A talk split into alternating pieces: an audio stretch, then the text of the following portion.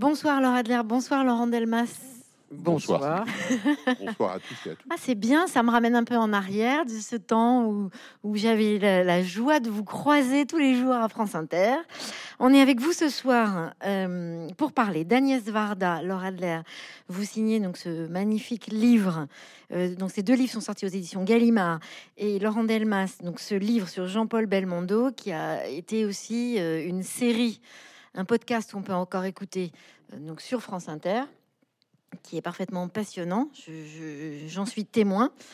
La première question que j'ai envie de vous poser, c'est quel regard ils avaient l'un sur l'autre, Agnès Varda, Belmondo? Est-ce que vous savez Comment beauté en touche? Merci Laure. Euh, je suis pas certain d'avoir des éléments de réponse réels à cette question. La seule chose, c'est que euh, dans un premier temps, euh, ça a été presque d'ailleurs moi mon, réflexe, je me suis dit, mais ils ne se sont jamais croisés. Euh, ce sont deux lignes parallèles dans l'histoire du cinéma français, et, en fait c'est faux. Belmondo a tourné sous la direction d'Agnès Varda, mais dans un ovni, un objet filmique non identifiable, qui est un film hommage pour les 100 ans du cinéma français, autour de Michel Piccoli, de Mathieu Demy et de Julie Gaillet, et, dans lequel euh, qui est traversé par euh, une bonne partie euh, du cinéma français de, l'époque. Et Belmondo joue dans son propre rôle, hein, comme toutes les apparitions dans le film, joue son propre rôle dans le film d'Agnès Varda. Mais c'est à ma connaissance la seule rencontre cinématographique qu'ils aient, qu'ils aient faite. Et après, alors il y a une chose qui les unit, c'est le 14e arrondissement. Euh, Belmondo est né dans le 14e arrondissement et il en, parle, enfin il en parlait beaucoup. C'était un, lieu qu'il aimait bien. Euh, voilà. Après, je crois que honnêtement, euh, c'est deux galaxies extrêmement différentes, même si Belmondo a fait partie, au moins au début de sa carrière, de la galaxie Nouvelle Vague laquelle, selon moi, et contre l'avis des historiens, n'a pas été fondée euh, par euh, euh, François Truffaut ou Jean-Luc Godard, mais la Galaxie Nouvelle Vague, elle a été fondée par Agnès Varda. Je suis bien d'accord avec toi. et après, les choses sont advenues. Mais voilà, c'est la Galaxie les a rassemblés, mais sans les faire tourner ensemble et sans qu'effectivement ils se croisent autrement que par ce rôle anecdotique dont je viens de parler. Alors vous voyez, on dit toujours qu'on cherche toujours des pères à des grands mouvements artistiques, intellectuels. Moi, je préfère les mères, mais il n'y a pas beaucoup de mères. Je pense personnellement, et je savais pas que Laurent pensait comme moi. On est deux, donc on va pouvoir fonder une association euh, à but non lucratif et qui sera efficace. Je pense effectivement que Agnès Varda est la mère de la nouvelle vague et que c'est pas ni François Truffaut ni Jean-Luc Godard, Jean-Luc Godard était un grand ami d'Agnès Varda. Jean-Luc Godard et Anna Karina étaient au mariage de Jacques Demy et d'Agnès Varda. Il y a eu une constellation amoureuse, une constellation amicale, une constellation artistique qui a été très profonde dans un moment commun qui les a tous réunis pendant extrêmement longtemps. Quand Agnès Varda a commencé à montrer ses courts-métrages dans des festivals en province, et c'est d'ailleurs de cette manière qu'elle a rencontré pour la première fois Jacques Demy. C'était au cours d'un festival de, courts-métrages à Tours, je crois. Eh bien, euh, celui qui faisait les articles dans les cahiers du cinéma, des articles dithyrambiques sur les documentaires d'Agnès Varda, c'était Jean-Luc Godard, qui l'a soutenu comme critique de cinéma d'une manière absolument exceptionnelle et absolument extraordinaire. Et par rapport à ce que dit euh, Laurent, euh, comme j'ai eu la chance de pouvoir aller dans les archives et que Agnès Varda consignait beaucoup tous les jours, elle écrivait, elle écrivait, elle écrivait. Elle a beaucoup fantasmé sur, sur Belmondo. Elle a beaucoup écrit dans son journal intime sur Belmondo. Elle se faisait des listes d'acteurs préférés qu'elle aurait bien aimé engager. Il y avait toujours Belmondo. Et il a fallu qu'elle attende effectivement un certain âge ou un âge certain ça dépend de la manière dont on voit euh, la vieillesse, pour pouvoir engager Jean-Paul Belmondo, mais elle l'a toujours eu dans son rétroviseur sentimental. Elle l'a toujours beaucoup aimé, mais elle n'est pas passée à l'acte. Elle est passée à l'acte avec Gérard Depardieu, mais d'une autre façon, puisque c'est elle qui a découvert Depardieu. C'est elle qui l'a fait jouer pour la première fois au cinéma dans un court métrage qui n'est jamais sorti et où il est absolument extraordinaire. Mais Jean-Paul Belmondo, je pense que comme elle l'avait pas découvert, peut-être qu'elle le gardait au chaud et puis il, est, il est bien dans le film sur l'histoire du cinéma. D'ailleurs, Belmondo, il est, magnifique. Il est magnifique, oui, le magnifique, bien sûr. Comme d'une façon générale d'ailleurs, parce qu'ils ont tous les deux, ils ont beaucoup en commun. Finalement, quand on vous lit tous les deux, on se rend compte que c'est rigolo, puisque vous dites Laurent Delmas, finalement qui sont de, galaxies très éloignées, et en même temps, c'est assez rigolo, ils ont beaucoup en, commun. Par exemple, il y a une chose qui est un peu, j'ai envie de dire, presque une, niche, mais qui revient quand même dans, dans votre écriture à tous les deux, c'est la musique. C'est le rapport à une forme de musicalité, mais même du geste, même de la parole, même. Alors Belmondo, on le sait, il est associé officiellement à des musiques. Agnès Varda, évidemment, on va pas y revenir, mais enfin, ses amitiés, euh, notamment avec Michel Legrand, et puis bien sûr son histoire avec. Et elle a composé beaucoup de chansons euh, qui sont dans ses films. Hein, c'est elle qui les, et y compris dans les films de Jacques Demy, ce qu'on oublie toujours. Mais ce rapport à la musique est finalement très fort pour tous les deux dans leur rapport au cinéma? Belmondo, c'est particulier. Hein. C'est quand même quelqu'un qui ne, qui ne savait pas chanter. Hein. et euh, Varda croyait qu'elle savait chanter, mais elle chantait faux. Oui, c'est ça. Mais, qu'elle prenait plaisir à chanter. Lui ne prenait absolument aucun plaisir, je pense, à, je pense à chanter. Il y a l'anecdote formidable qui est celle de euh, Clouseau qui euh, souhaitait que Belmondo joue dans La Vérité avec, avec Bardot. Euh, le rôle sera pris par euh, Samy Frey, mais si le rôle est pris par Samy Frey, c'est parce que euh, le, personnage inventé par, par Clouseau, adapté de la réalité, mais est chef d'orchestre. Et quand Clouseau dit ça à Belmondo, Belmondo dit c'est hors de question, je ne peux pas interpréter un chef d'orchestre, je ne je ne connais rien à la musique et je n'entends rien à la musique de façon littérale du terme.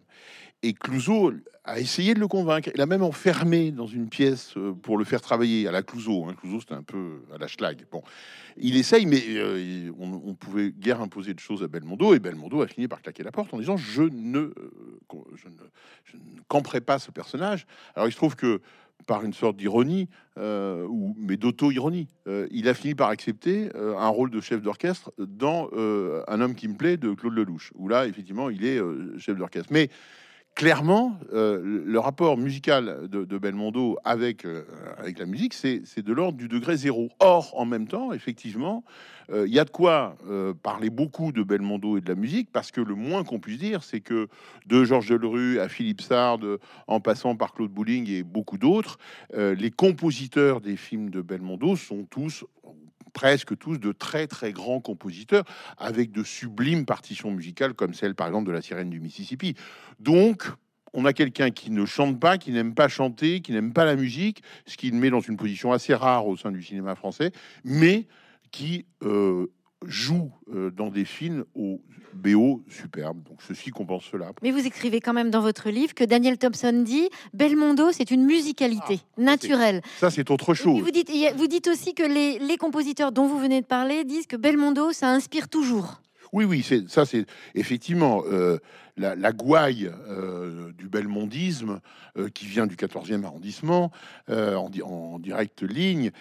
c'est vrai, c'est vrai que de ce point de vue-là, il y a une musicalité qui fait que il peut parler d'ailleurs aussi bien le Duras que Laura Adler connaît bien et qui est une langue assez particulière, qu'il parle dans Moderato Cantabile, que le Audiard, euh, que nous connaissons bien, qui est une langue tout à fait différente euh, du, du mais que les deux, dans sa bouche, ça donne quelque chose d'assez extraordinaire.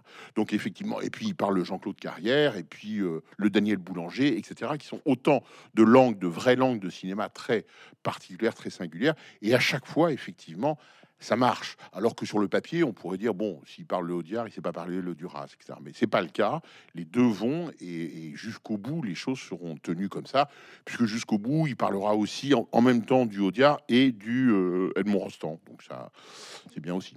À cet égard, moi, je voudrais dire que dans le formidable bouquin de Laurent Delmas, j'ai j'y ai confirmé des intuitions que j'avais euh, secrètement et que je n'osais pas avouer. C'est-à-dire que on prend Belmondo pour un brave type, pour un grand acteur, mais un type pas super intelligent. Et en fait, très sympa, mais pas un aigle. Et en fait, il est super intelligent. Et c'est ce que découvre l'ouvrage avec les multiples facettes euh, que signe Laurent en ce moment. C'est-à-dire ce que tu viens de dire, il habite des langues, il habite des univers. Alors, il n'accepte pas toutes les propositions, mais à partir du moment où il accepte une proposition d'un cinéaste, cette plasticité intellectuelle et artistique fait qu'il habite le rôle, qu'il est là complètement, et que cette espèce de, de compréhension de la multiplicité des univers le rend vraiment extrêmement profond. Alors que beaucoup euh, de choses qui circulent dans son aura, il est très aimé par les Français, mais il n'est pas considéré comme un acteur suprêmement habité ou suprêmement intellectuel comme par exemple Samy Frey ou Jean-Louis Trintignant, etc. Et d'ailleurs, je reviens sur ton bouquin.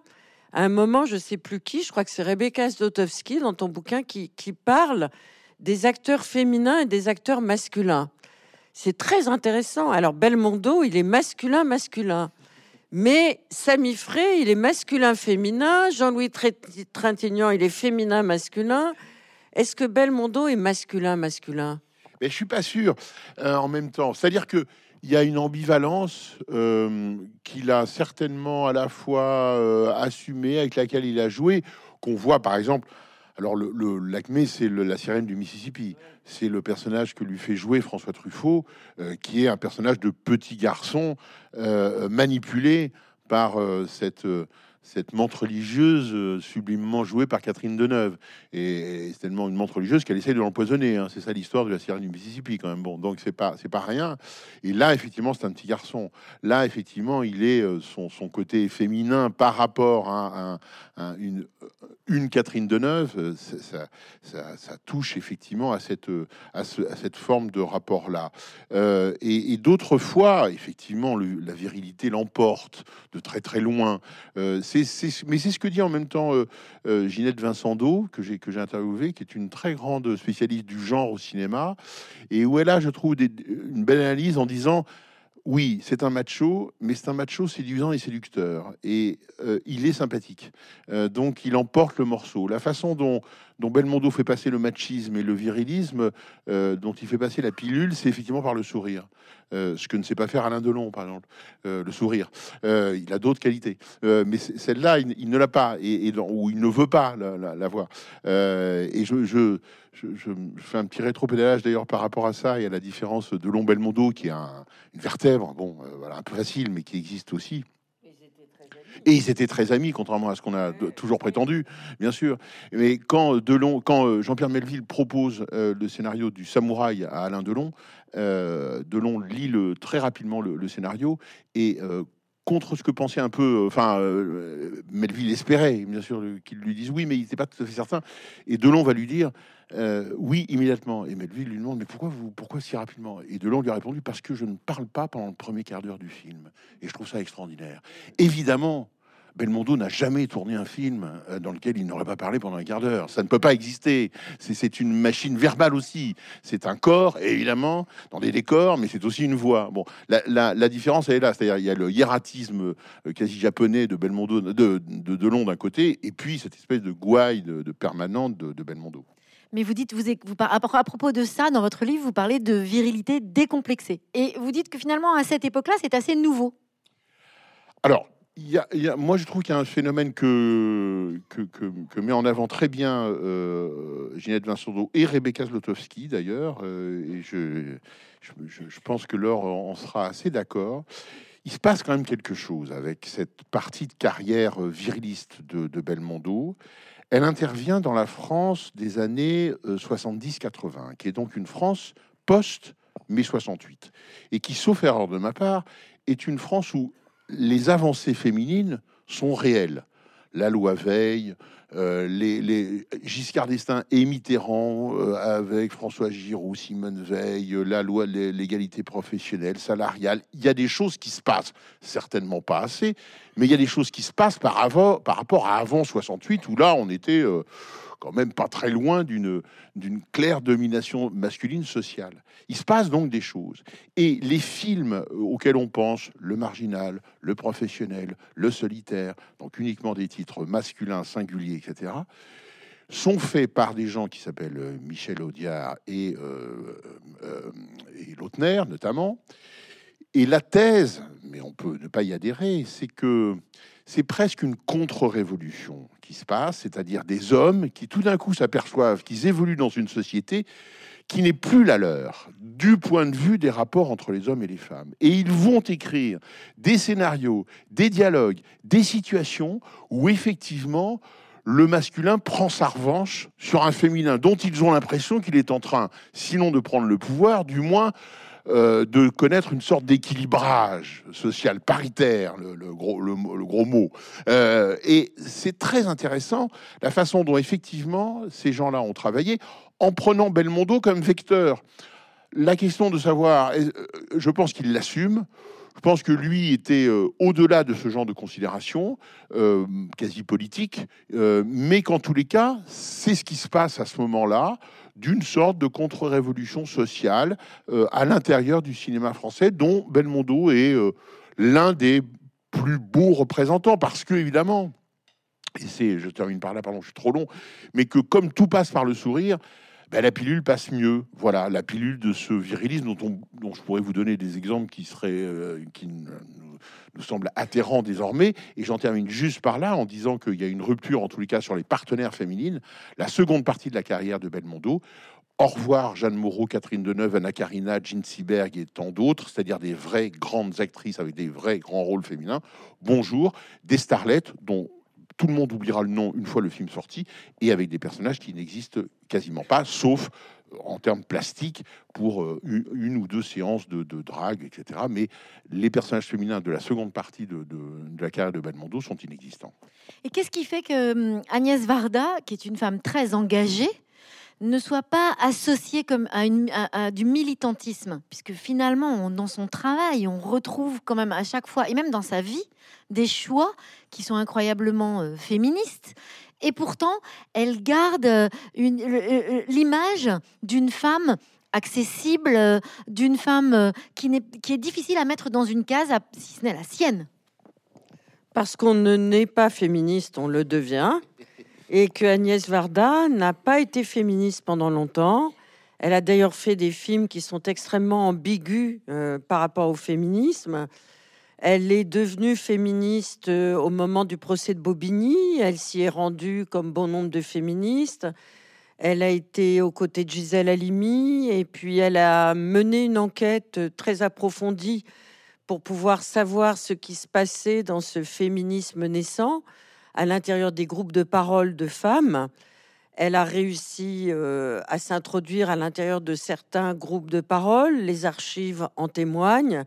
Elle a aussi euh, essayé euh, de comprendre ce que c'était que le désir masculin auparavant et elle s'est pliée à un regard de cinéaste neutre. Il se trouve qu'il n'y avait pas beaucoup de cinéastes femmes hein, à l'époque, donc elle était une des rares et elle a subsisté très difficilement en faisant ses premiers films. Et il y a un film que moi personnellement je trouve extraordinaire que je n'hésite pas à qualifier de chef-d'œuvre esthétique et artistique, euh, parmi les, premiers films, qui est Le Bonheur. Et dans ce film, euh, eh bien, le scénario est quand même extrêmement particulier quand on parle de féminisme, puisque c'est l'histoire d'un homme qui est très amoureux de sa femme, avec qui il a deux enfants. L'homme est interprété par Jean-Claude Drouot, qui à l'époque était une vedette des feuilletons télévision. Et Agnès Varda n'avait pas mégoté puisqu'elle avait engagé Jean-Claude Drouot et sa femme dans la vraie vie. Et ses enfants dans la vraie vie aussi. Donc euh, Jean-Claude était avec sa femme et, avec leurs enfants. C'est un film, dira-t-elle plus tard, qui est extrêmement inspiré par son amour de la peinture et particulièrement de l'impressionnisme. Et c'est un film qui est saturé de couleurs, où la matière de la couleur joue un rôle pratiquement de personnage principal, mais il n'empêche qu'il y a quand même un scénario. Et le scénario, je ne vais pas vous, vous enlever le plaisir si jamais vous avez euh, la possibilité pour la première fois de découvrir ce film. Je dirais seulement que Jean-Claude va tomber amoureux d'une autre femme que sa légitime et que euh, ça va se passer dramatiquement. Je n'en dirai pas plus, mais qu'une femme va se substituer à une autre. Sous-entendu, bah, quand un homme est amoureux, euh, et ben, si la femme légitime ne veut pas d'un ménage à trois, elle a qu'à dégager, quoi.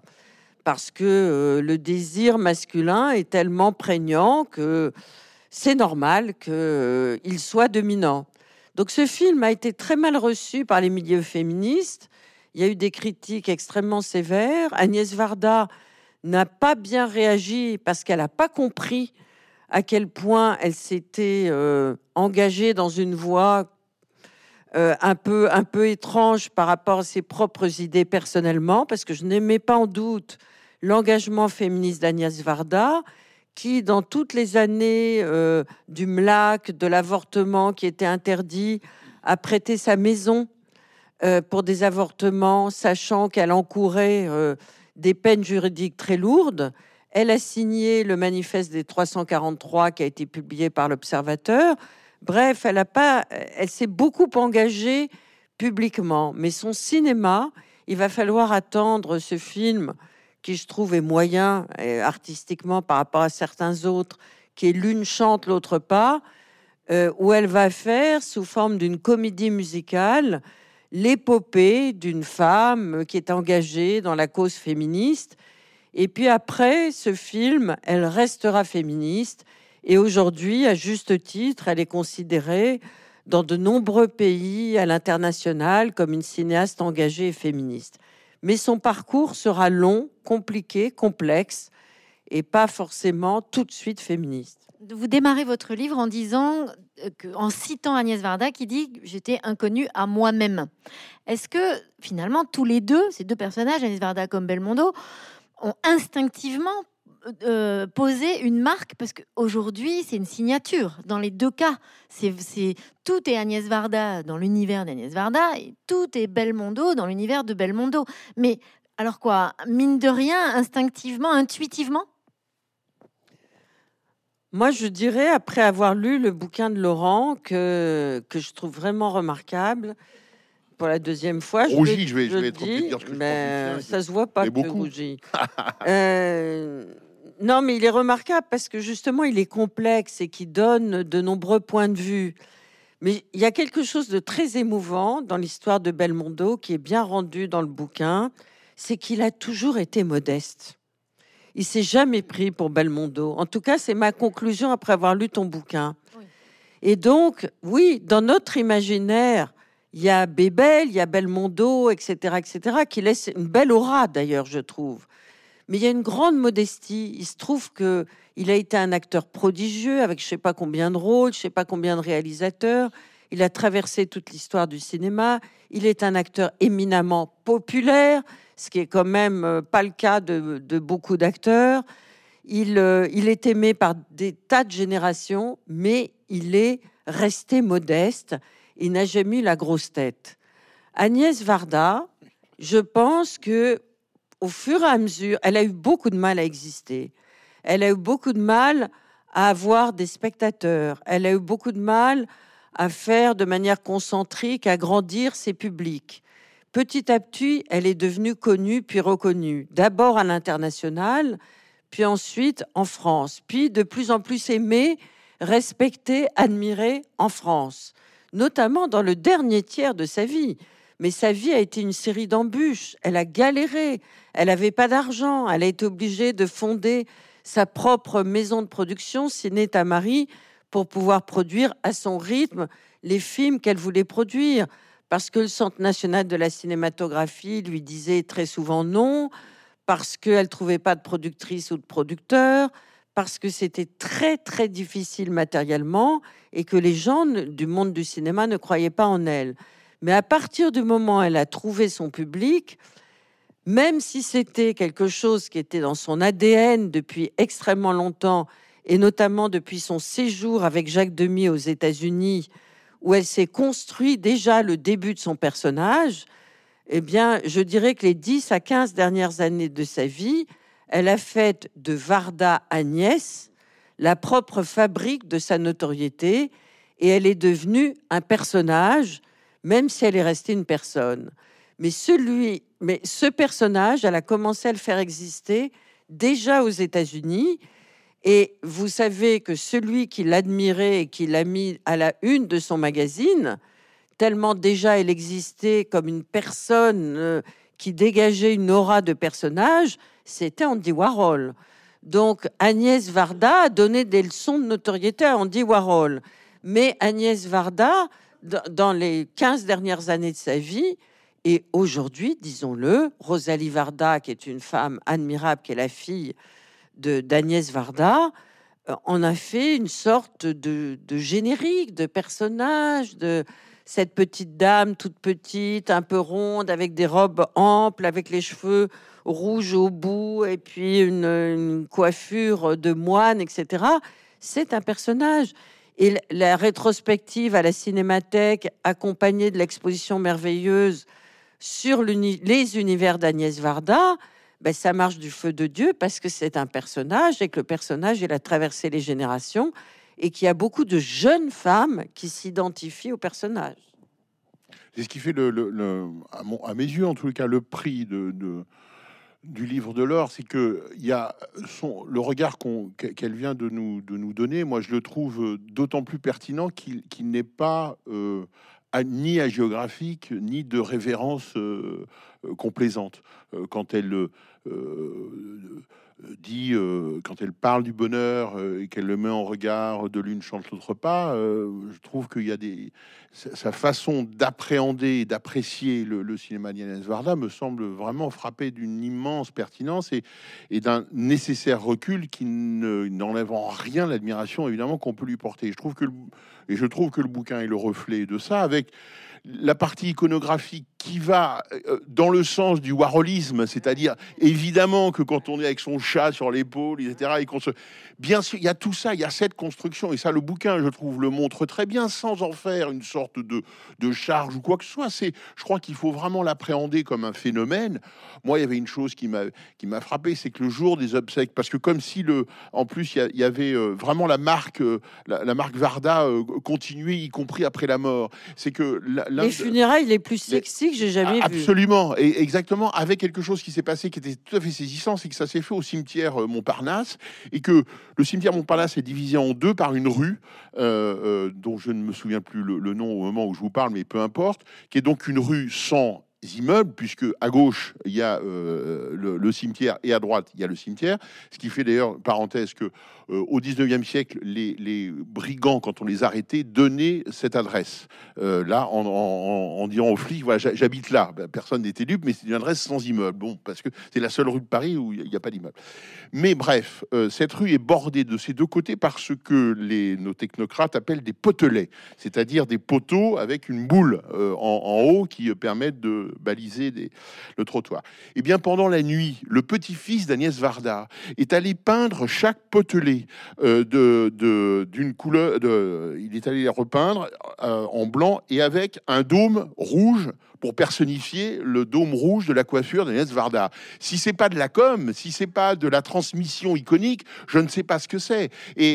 Tout le monde a pu découvrir ça en sortant du cimetière. C'était incroyable. Fort heureusement, la mairie de Paris a laissé les potelets. Vous pouvez, euh, si vous montez à Paris, les, les, voir. Ça existe toujours. Mais je ne connais pas, moi, Mais la rue est barrée, mon cher Laurent, pour travaux. Parce ça, que ça débarque, ça débarque. Je l'ai presque prise euh, hier soir, à peu près, euh, dans le, dans le mauvais sens, toujours, moi, à vélo. Mais ça commence à être enlevé. Mais c'est saisissant, cette façon quand même d'envisager les choses qui, et qui est transmise effectivement à la génération suivante, tellement Agnès Varda a fait comprendre, y compris aux siens, euh, qu'elle était effectivement aussi une image, aussi une marque, aussi une sorte d'installation permanente, revisitée dans beaucoup de lieux.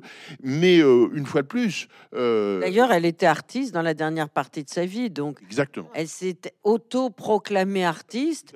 et elle s'est auto-valorisée en tant que sujet-objet Varda.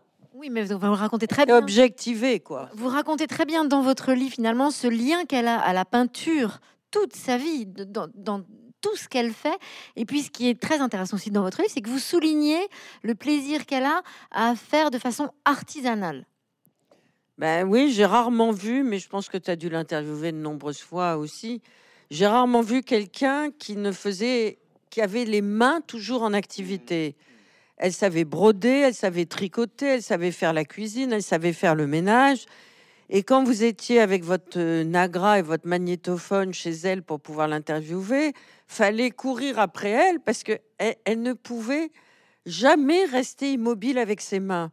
Donc effectivement, c'est quelqu'un qui était très habile de ses mains, qui avait besoin de les utiliser et qui a trouvé dans la dernière partie de sa vie la possibilité d'exprimer avec ses mains euh, son propre univers. Elle a créé des personnages. Bon, euh, vous, vous, vous savez peut-être qu'un de ses personnages principaux, c'était d'être devenue une femme patate et de s'être construit un, costume de patate euh, qui l'a emmené à la Biennale internationale artistique à Venise.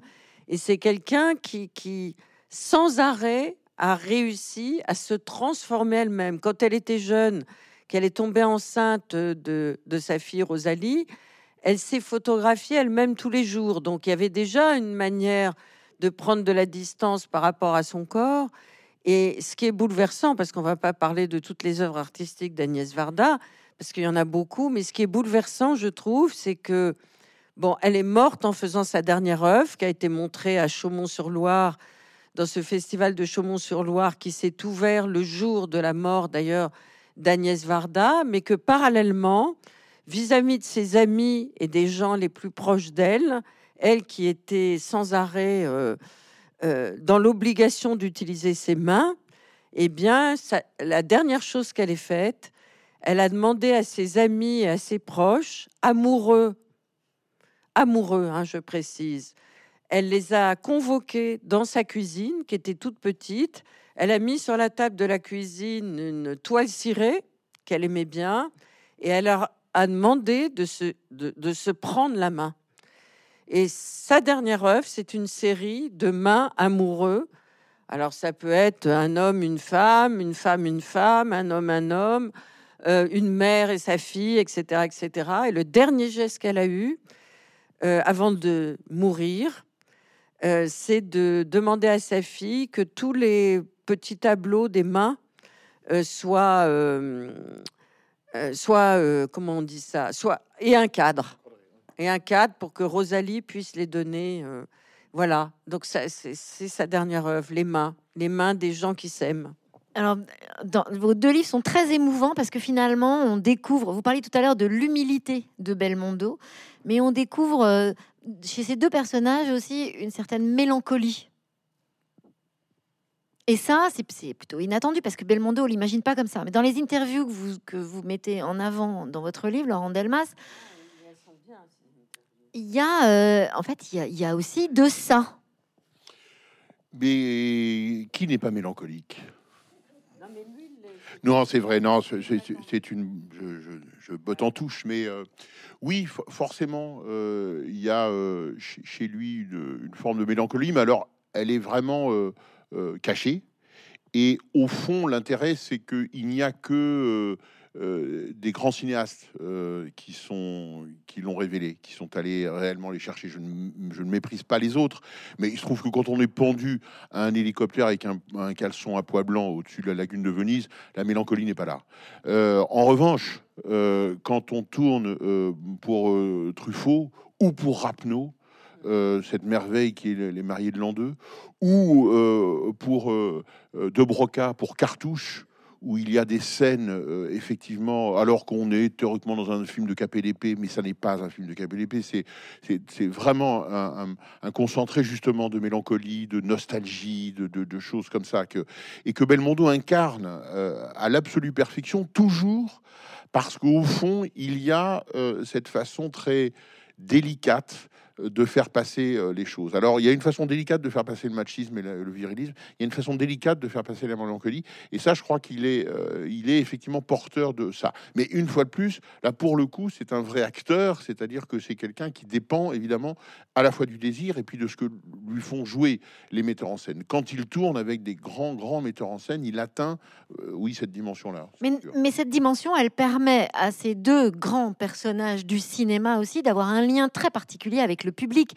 Vous parliez tout à l'heure d'Agnès Varda qui aura mis du temps à conquérir le public français, mais au final, dans les deux cas, ça leur donne à tous les deux un rapport euh, d'une forme de tendresse avec le public. Enfin, c'est ce qui ressort, je trouve, de vos deux ouvrages. C'est-à-dire qu'il y a un intérêt bien plus important pour le public que pour les, prix, même si, bien sûr, les, les honneurs ne sont pas euh, refusés. Mais il y a quand même le lien, alors le quoi Le plaisir de la communauté, du groupe, de la famille aussi? En tout cas, en ce qui concerne Varda, elle était contente. C'est quand même la seule femme, je crois, dans l'histoire du cinéma qui ait eu euh, à la fois une palme d'or et un Oscar. Donc elle en était contente, elle en était fière, mais en même temps, euh, euh, quand elle a eu pour Santoine Illois le Grand Prix de la Mostra de Venise, les organisateurs l'ont cherchée partout parce qu'elle n'était pas dans la salle, alors qu'elle aurait dû y être, elle aurait pu la voir comme les autres cinéastes, parce qu'elle était partie de, de l'autre côté de Venise, dans un, une très bonne trattoria où il y avait des bonnes pâtes. Et euh, c'est sa fille qui a reçu la récompense parce qu'on trouvait pas la mère. Donc elle en avait aussi quelque chose, euh, d'une certaine façon, pas grand-chose à faire. Mais je crois que par rapport au public, Agnès Varda, c'est une matérialiste et elle a construit un rapport très spécifique à son public. Ce n'était pas les récompenses les plus officielles qui lui tenaient à cœur, c'était de voir les gens dans les salles. De la même manière qu'Ariane Mouchkine, dans sa cartoucherie de Vincennes, est toujours en train de déchirer les tickets et de connaître individuellement chaque spectateur qui va voir ses, productions de théâtre. De la même manière, Agnès Varda organisait les projections, choisissait les salles de cinéma, construisait les flyers, euh, euh, imaginait toute une communication artistique et visuelle, était là à la sortie des cinémas pour discuter le bout de gras avec chaque spectateur et elle était, elle a gardé dans ses archives toutes les lettres des spectatrices et des spectateurs qui lui écrivaient. Et il y en avait beaucoup, et c'était dans des valises avec des petits rubans. Et je peux vous dire qu'elle les relisait justement dans les temps de mélancolie, et que c'était ça, son, son Éden, son bonheur, sa recherche d'un cinéma artisanal. Elle a toujours pensé que le cinéma, c'était un rapport entre le cinéaste et chaque spectateur. Et on retrouve ça chez Belmondo. C'est vraiment l'anti-blockbuster à fond. C'est ça. C'est-à-dire euh, la capacité de s'adresser à tous et en même temps de donner la sensation de s'adresser individuellement à tout le monde. Alors, en tous les cas, chez, chez Belmondo, euh, il y a une volonté affichée à un moment donné qui va prendre le pas sur toute autre considération. C'est au moment où euh, Stavisky d'Alain René est présenté au Festival de Cannes et où l'accueil est détestable. Euh, euh, alors que c'est un film extraordinaire. C'est un des plus beaux films pour moi, et d'Alain René et de Jean-Paul Belmondo. Mais le film est très mal reçu. Et les, les, c'est plus qu'un mauvais accueil, il y a des injures contre le contre Belmondo. les gens ne comprennent pas le film. Euh, il s'attendait Et d'ailleurs, en ces temps de réveil de l'antisémitisme, je conseille fortement de revoir ce film d'Alain René. Oui, tout à fait. Oui, oui, oui, oui, absolument. Il y a des choses extraordinaires sur la France de cette époque-là et qui a donné lieu à des abominations. Euh, donc, effectivement, le, le, film ne marche pas. Enfin, pardonnez-moi. Le, Belmondo ne supporte pas ça, ne supporte pas d'être hué. Et à partir de là, à partir de Stavisky, il va décider de ne faire que des films pour le public. Euh, donc à, à, destination commercial en disant ce qui m'intéresse, c'est que le film soit vu. Le reste passera derrière. Donc, effectivement, on ira plutôt vers Audiard que vers euh, Alain René parce que on est sûr que le public, a priori, sera là et on ira progressivement vers les 5 millions qui ont vu l'As des As. C'est comme ça. Euh, toujours se rappeler dans, cette euh, optique-là que l'As des As est sorti la même année que Monsieur Klein. Bon, comme quoi le cinéma, il fait de choses très très différentes euh, et plus ou moins réussies. vous voyez bien où va mon cœur, en l'occurrence, plutôt vers Delon que Belmondo dans le cas présent. mais pour vous dire que l'incroyable décision, c'est une incroyable décision hein, quand même de Belmondo, d'aller vers le public et de dire voilà, ce qui m'intéresse moi, c'est le public. Alors après les, les récompenses, etc., c'est pas c'est pas sa tasse de thé. Il en aura d'ailleurs pas beaucoup parce qu'on sait bien que le système fait qu'on ne récompense pas les 5 millions et après tout, pourquoi pas Parce qu'en soi, les 5 millions est une récompense euh, de spectateurs. Euh, donc, euh, il n'aura pas beaucoup de rapport avec ce genre de, de, de, de hochet, entre guillemets, donné par le, par le cinéma. Il y aura une blessure néanmoins et qui perdure, je crois, jusqu'à la fin de ses jours, c'est la blessure paternelle. Il sera blessé que son père ne soit pas justement reconnu plus officiellement par la République. Ça, franchement, euh, il aurait même voulu à un moment que le, nouveau, enfin le, le futur César s'appelle le Belmondo. Bon, on lui a fait comprendre que c'était quand même un peu compliqué que, le, que la, statuette qui récompensera le cinéma français s'appelle de son nom, à lui, parce que Belmondo, c'est aussi son nom à lui, donc ça ne passera pas.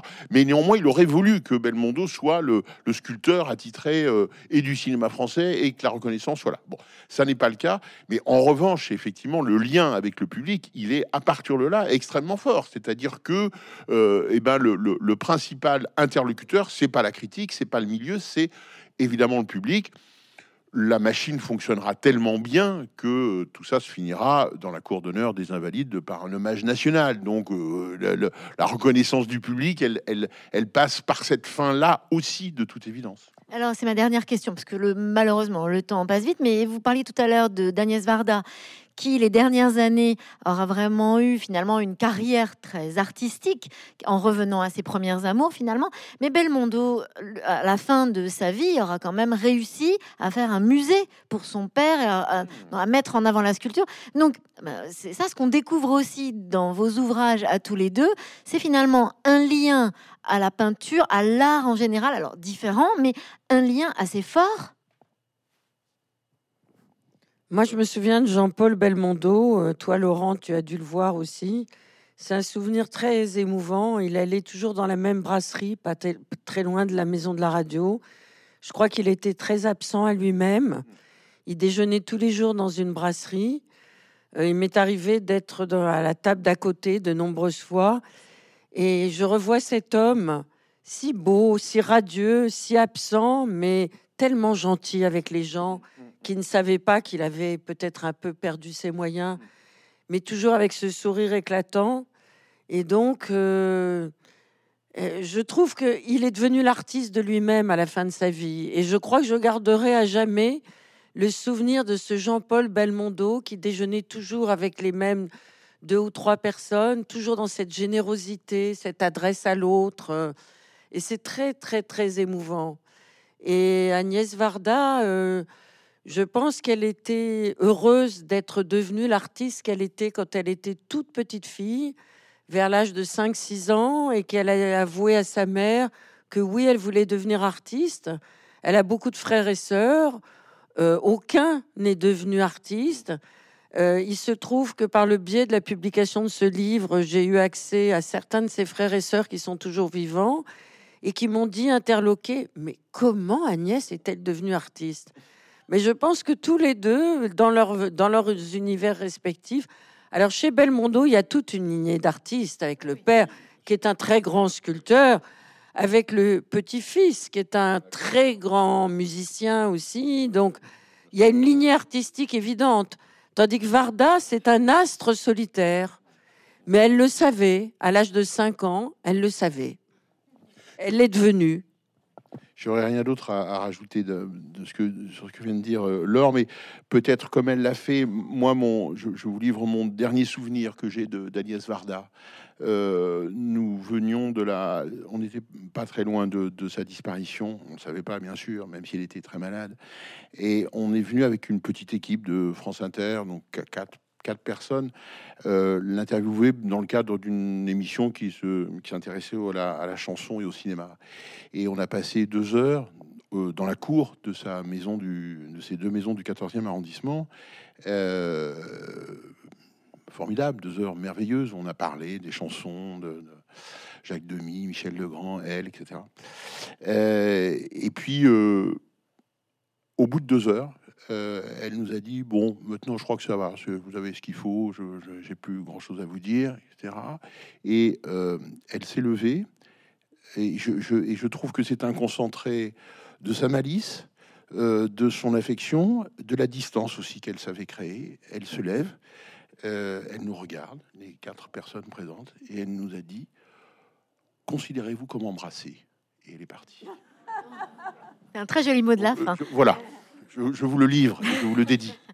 Merci à tous les deux. Alors, je- je voudrais faire un petit mot sur vos deux livres qui sont euh, à la fois passionnants, parce qu'on rentre vraiment dans, dans une histoire, mais en même temps avec votre prisme à tous les deux. Et c'est pas rien, parce que c'est pas seulement raconter l'histoire d'Agnès Varda et de Belmondo, c'est aussi votre regard, votre appétence, euh, votre, euh, votre analyse des situations. Ils sont très bien mis en page Et par sont- Gallimard. hein. Alors, oui, là, on mais ils sont- Non, mais c'est vrai. vraiment, Alors, j'allais oui, dire oui, aussi- alors, là, Ce qui est assez fait. génial, c'est que les deux reflètent parfaitement la personnalité de l'un et de l'autre.